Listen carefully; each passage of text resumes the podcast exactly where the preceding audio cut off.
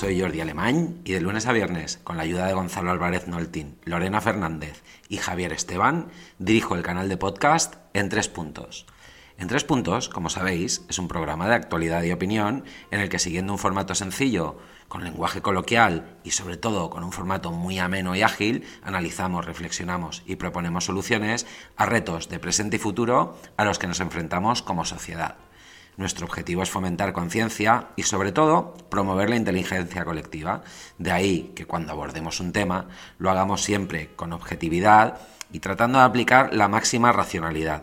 Hoy, en En Tres Puntos, vamos a contar de nuevo con la presencia de Miriam Isabel González, que desde hoy va a tener la tarjeta VIP del programa. Es la primera invitada a la que traemos dos veces. Y es que en la primera ocasión trajimos a Miriam para que nos hablara de la aplicación de la tecnología al mundo de la salud, sobre todo de la atención sanitaria, la atención al paciente, y nos pareció muy interesante. Pero durante esa charla y posteriores hemos aprendido que Miriam, lo que realmente, de lo que realmente sabe y además lo que más le apasiona es el liderazgo de servicio. Y para eso la hemos traído hoy al programa, para que nos ayude a analizar, reflexionar y sobre todo proponer soluciones a un problema que nos incumbe a todos. ¿Cómo conseguir, ojalá que sea posible, que los políticos españoles piensen en país en lugar de pensar en ellos mismos? ¿Te apuntas?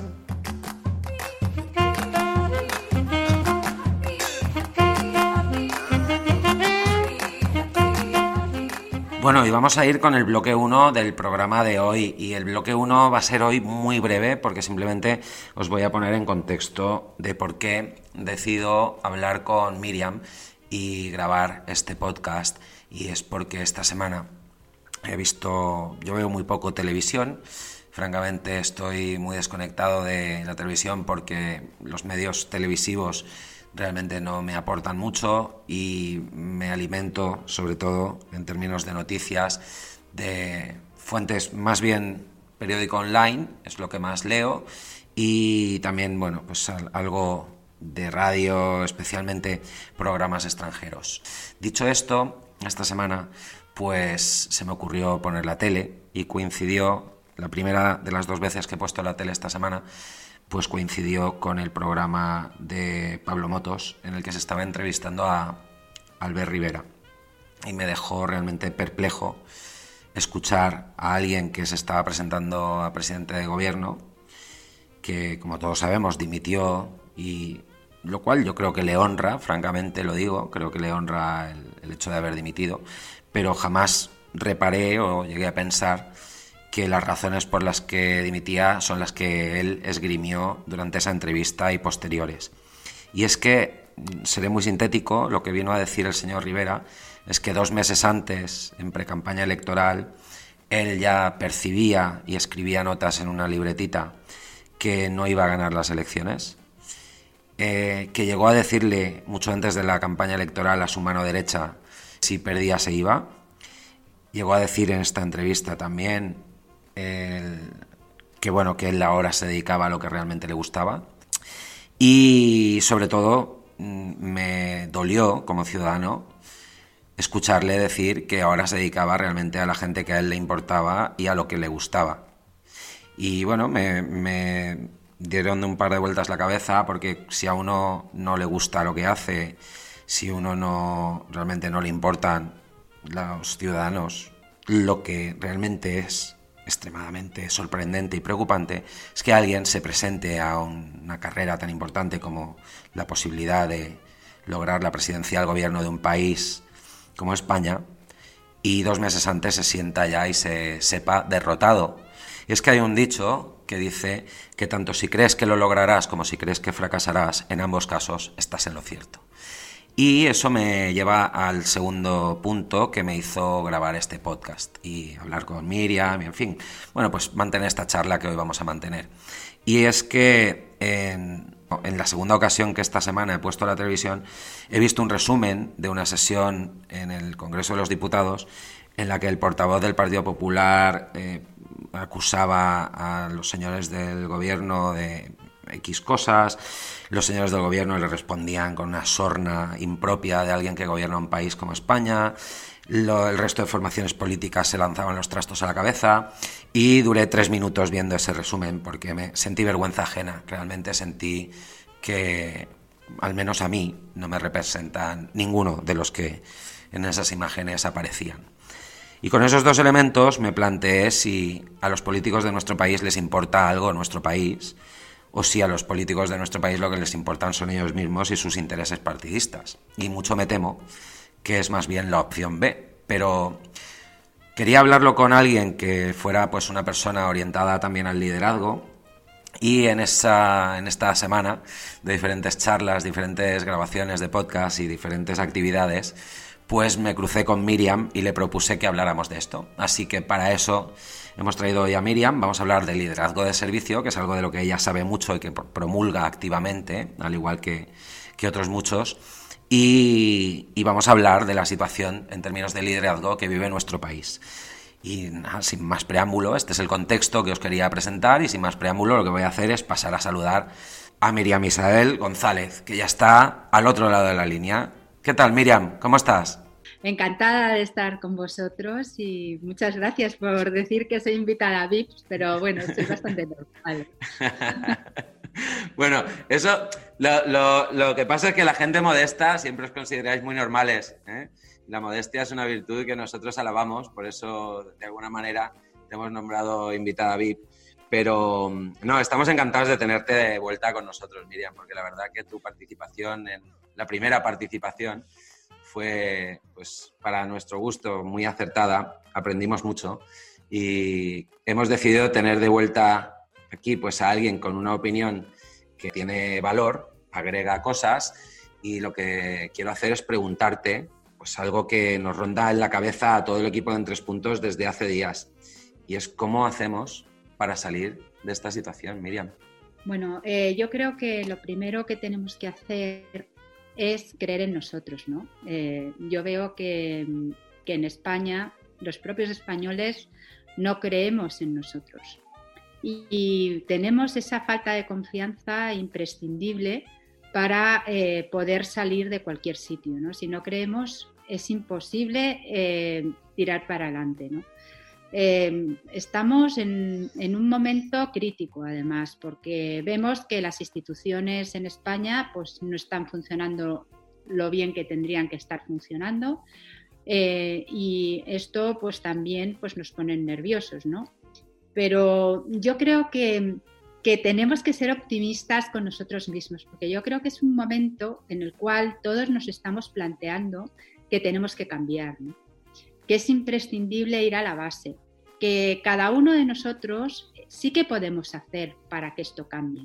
En primer lugar, eh, bueno, pues generar eh, esos valores que yo creo que sí que se están palpando, que la gente se está preocupando eh, en resaltar ¿no? la humanidad, que hasta ahora pues no, no se había tenido en cuenta. ¿no? Esa, cada vez veo más personas que están apostando por el liderazgo del servicio y no cualquier persona. Yo, por ejemplo, he visto a Juan Carlos Cubeiro que está haciendo constantemente posts eh, en los cuales habla de liderazgo de servicio, de valores, de soft skills, eh, de búsqueda de excelencia. ¿no? Yo, yo, te quería preguntar, Miriam, los políticos, por ejemplo, están, están mostrándonos ese tipo de valores en su comportamiento. Con este tipo de, o este nivel de tensión y de agresividad en el discurso, ¿vamos a ser capaces de transformar a la sociedad española o de contarles que necesitamos fomentar ese tipo de valores? ¿Que, cómo, ¿Cómo explicamos a la sociedad que nuestros políticos estén comportándose así y al mismo tiempo les pedimos que ellos sean solidarios, colaborativos o generosos? Yo creo que eh, el principal problema que hemos tenido con el COVID para gestionar la crisis del COVID ha sido un problema de confianza y autoridad por parte de los propios políticos.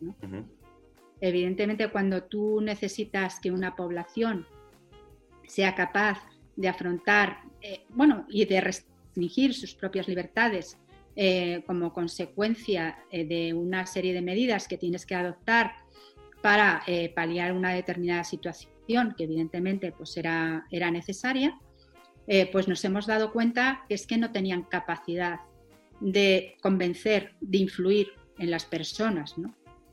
Eh, hemos estado viendo cómo en lugar de ser los políticos los que estaban influyendo, los que estaban liderando la situación, eh, teníamos a los sanitarios y las personas que estaban desarrollando servicios esenciales que en realidad lo que estaban era poniéndose al servicio de la sociedad, eh, poniendo en peligro su vida en favor de la sociedad y eso era reconocido y eso era reconocido por los aplausos. Por lo tanto, los que realmente estaban liderando no eran los políticos, eran las personas que eran capaces de dar en beneficio de todos. Eh, esto va en consonancia con lo que tiene que ser el liderazgo de servicio, ¿no? que es que los valores, el servicio a los demás, eh, es realmente lo que te da la confianza y la autoridad de las personas para liderar. Y eso es lo que se tendrían que dar cuenta los políticos, que por esa, por esa vía eh, no lo van a conseguir. Van a conseguir exclusivamente pues aplicando la norma, eh, sancionando o poniendo a 500 policías a, que los ciudadanos eh, pues cumplan con lo que ellos quieren, pero no por propia iniciativa. Y en este momento necesitamos ciudadanos responsables que, que adopten esas actitudes imprescindibles para salir todos del COVID.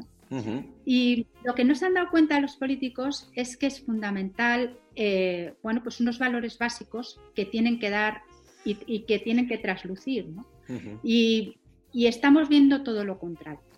Eh, no estamos viendo amor a España, no estamos viendo lealtad, no estamos viendo generosidad, no estamos viendo justicia, eh, no estamos viendo eh, realmente humildad.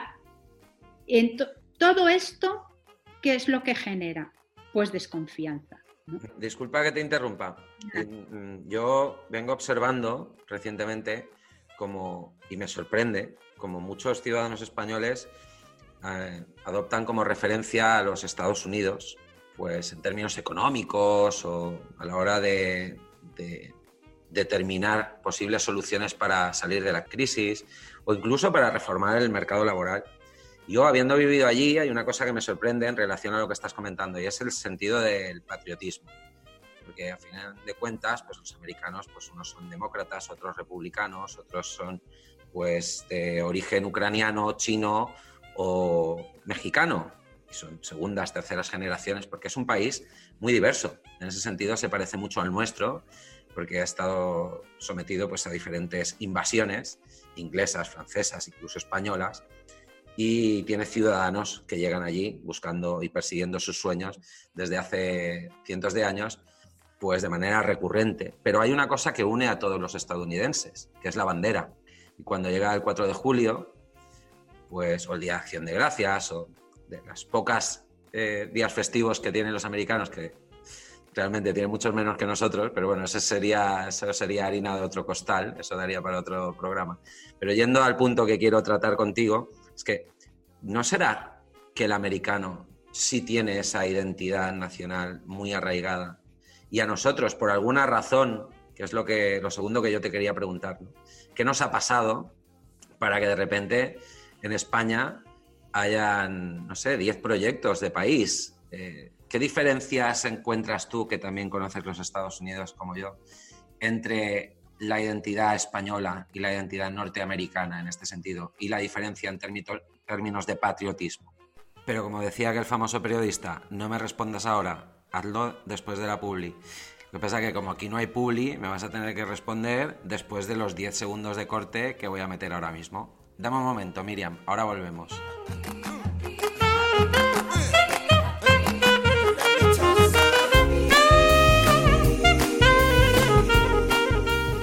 Ya estamos de vuelta con el bloque 2, el bloque de las reflexiones. Y yo le planteaba a Miriam una serie de preguntas que tienen que ver con el patriotismo de los americanos y sobre todo lo diferente que encuentro yo personalmente, el, bueno, pues la actitud del americano con respecto a su bandera y a su nación, todo y que tienen opiniones diversas acerca de diferentes aspectos de la sociedad, como es normal y como ocurre en la mayoría de países, pero en todo caso, cuando se trata de defender la bandera, todos van en una única dirección y todos se sienten miembros de un único proyecto, del proyecto de los Estados Unidos. Mientras que aquí en España parece que defender la bandera pues es algo como que no está bien visto. A mí, que he vuelto a España hace relativamente poco, me resulta muy extraño y además de esto pues no acabo de entender las razones que hay detrás. Seguramente, como me he pasado muchos años fuera de, este maravilloso país, pues algo me he perdido. Y es por eso que le he preguntado a Miriam a ver si me puede aclarar qué ocurre con la bandera de España y por qué somos tan poco patriotas los españoles. Así que Miriam, cuando quieras, puedes pasar a responderme. Gracias por tu paciencia. Bueno, yo creo que lo que pasa es que en Estados Unidos están orgullosos de ser lo que son están orgullosos de, su historia, están orgullosos de lo que hacen, de, ser, eh, bueno, pues en el fondo defender su democracia, defender sus valores, sus principios y han ido a, donde fuera necesario para defenderlos. Y el problema de España es que no tenemos valores definidos. Aquí vale todo, ¿no? Y yo creo que en España hay poca gente que realmente la quiera. O sea, es verdad que cuando tú sales fuera de España y vuelves, dices, ¿cómo echaba de menos España? O sea, te entra como un sentimiento de pertenencia de, de tu casa, ¿no?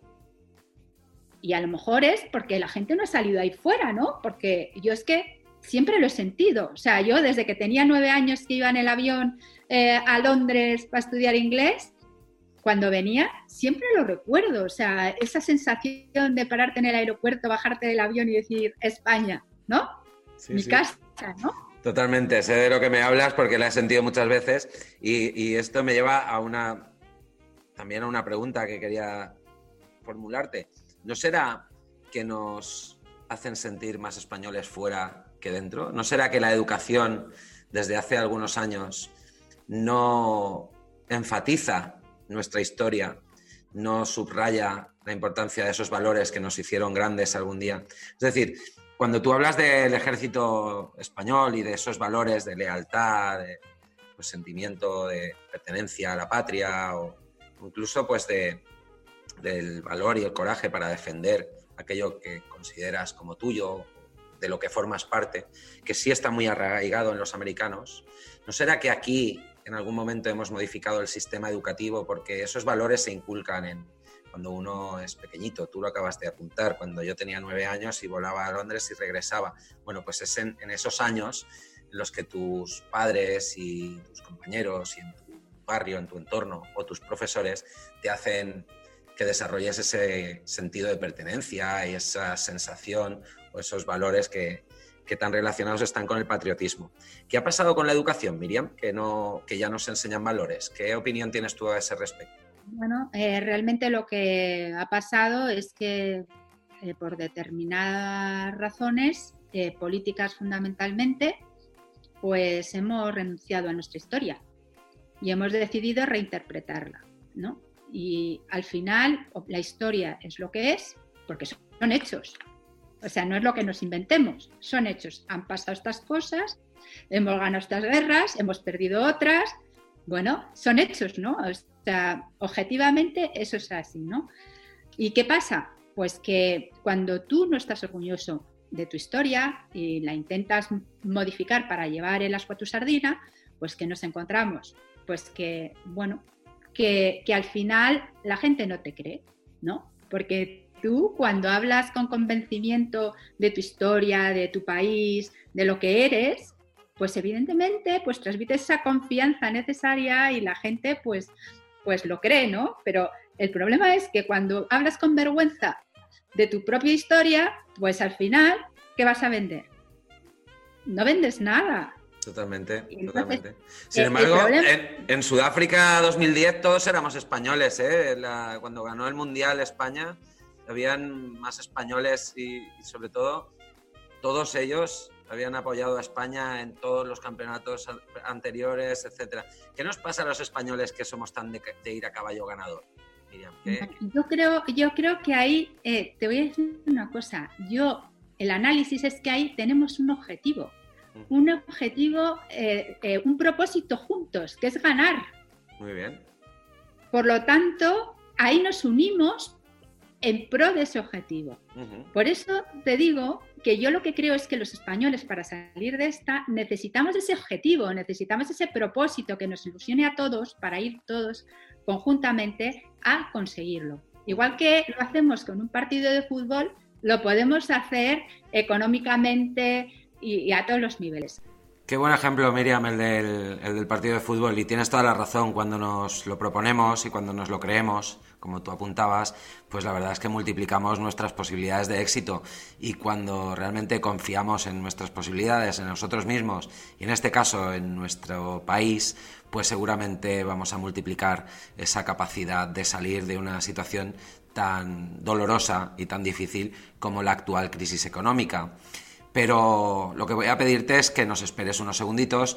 Vamos a, pasar al siguiente bloque enseguida, al bloque de la propuesta de soluciones, pero antes vamos a beber un poquito de agua. Enseguida estamos de vuelta con todos vosotros. Hasta ahora, Miriam.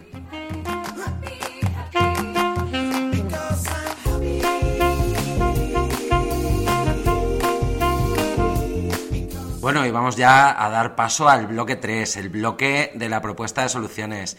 Hoy estamos conversando con Miriam, nuestra invitada VIP, y hoy hemos tirado de, confianza y hemos abusado de su generosidad, que es una persona muy generosa, para traerla de nuevo a que nos hable de liderazgo en tiempos de dificultad. Y la verdad es que mm, me ha gustado ese paralelismo entre el marcarte como objetivo ganar un campeonato del mundo de fútbol o de cualquier otro deporte y el que para salir de esta crisis económica nos marquemos un objetivo. Y también me gusta lo que apuntas, pues que seguramente tenemos talento para conseguirlo.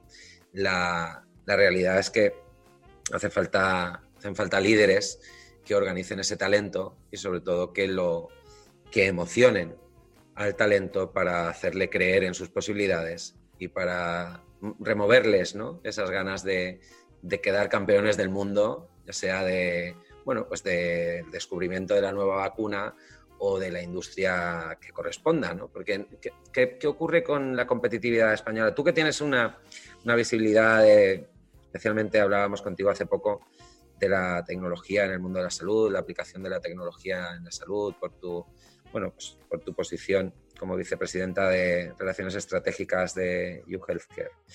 Esa visibilidad que tú tienes tan internacional, ¿qué, diferencia a las empresas extranjeras o al talento extranjero del español a la hora de querer ser campeones en algo? Yo creo que van, que los extranjeros tienen muy claro eh, una cosa, o sea, para empezar, su país. O sea, tú no irás a un inglés o a un francés a hablar mal de su país delante de nadie. O sea, ellos son los mejores. Yo creo que eso es lo que nos pasa. Siempre lo que tienen los demás es lo bueno. O sea, esa actitud proactiva la necesitamos, ¿no? Y eso pasa mucho. O sea, eh, por ejemplo, dentro de la administración, pues, por ejemplo, todos los proyectos de I+D, todos los proyectos del Consejo de Investigaciones Científicas, siempre estamos con la misma queja, ¿no? Eh, es que no hay suficiente dinero público. Evidentemente no hay público, pero tú te vas a Estados Unidos y a lo mejor tampoco tienen tanto dinero público. Lo que pasa es que se buscan la vía para financiar todo eso. Y si tú realmente te crees un proyecto, vas al fin del mundo para conseguir ese dinero que necesitas para, para, para que se pueda efectuar ese proyecto.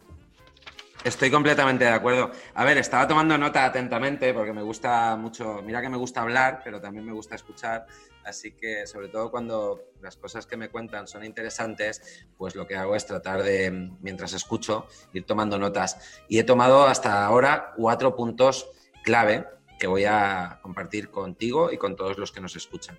Y el primero, para salir de esta crisis todos juntos, necesitamos un proyecto de país en común necesitamos un proyecto de España grande y sobre todo necesitamos ese objetivo, esa capacidad de visualizar un objetivo que nos beneficie a todos como sociedad en su conjunto.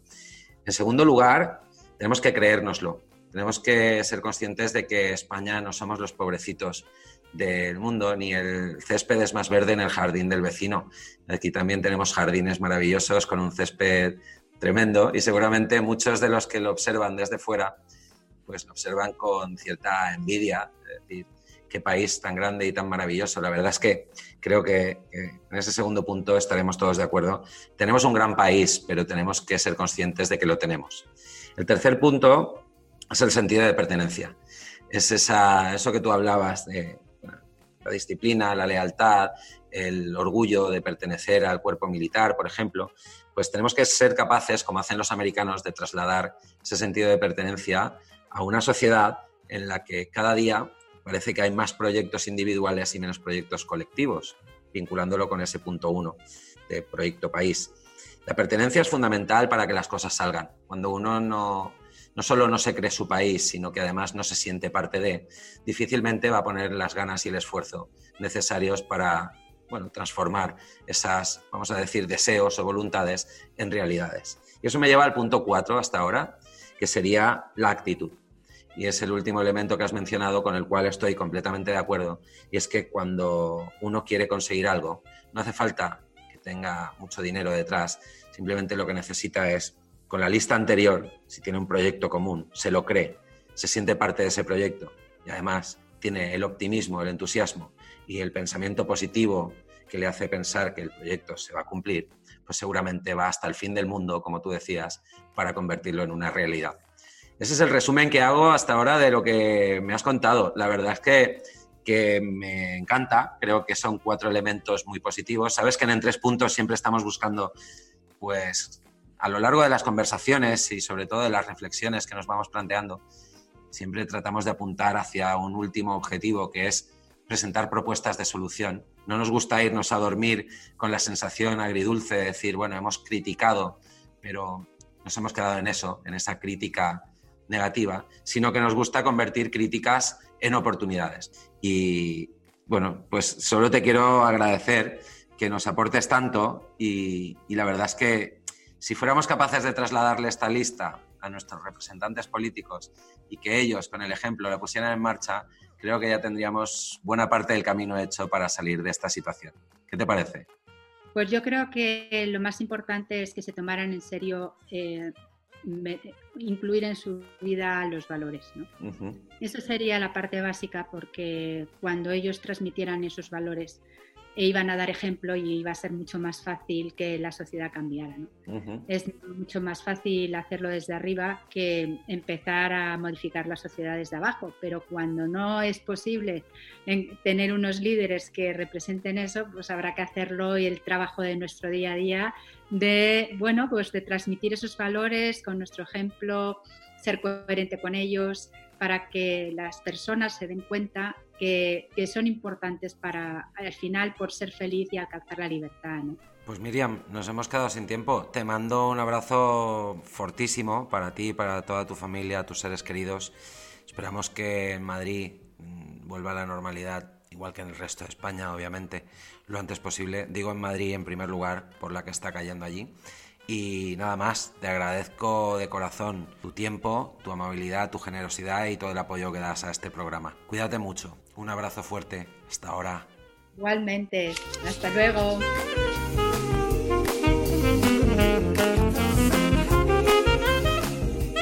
Bueno, pues hasta aquí el en tres puntos de hoy. Hemos hablado de liderazgo de servicio con Miriam Isabel González y nada más, daros las gracias por acompañarnos como cada día, por escucharnos y remitiros a esa web www.entrespuntos.com y una vez allí, pestaña canal podcast y ahí encontráis los últimos cinco programas y además todos los enlaces para seguirnos y suscribiros en las ocho plataformas en las que estamos disponibles a diario, de lunes a viernes. Así que un abrazo muy fuerte, como digo cada día, estad muy sanos, cuidaros mucho y nos escuchamos muy pronto. Chao.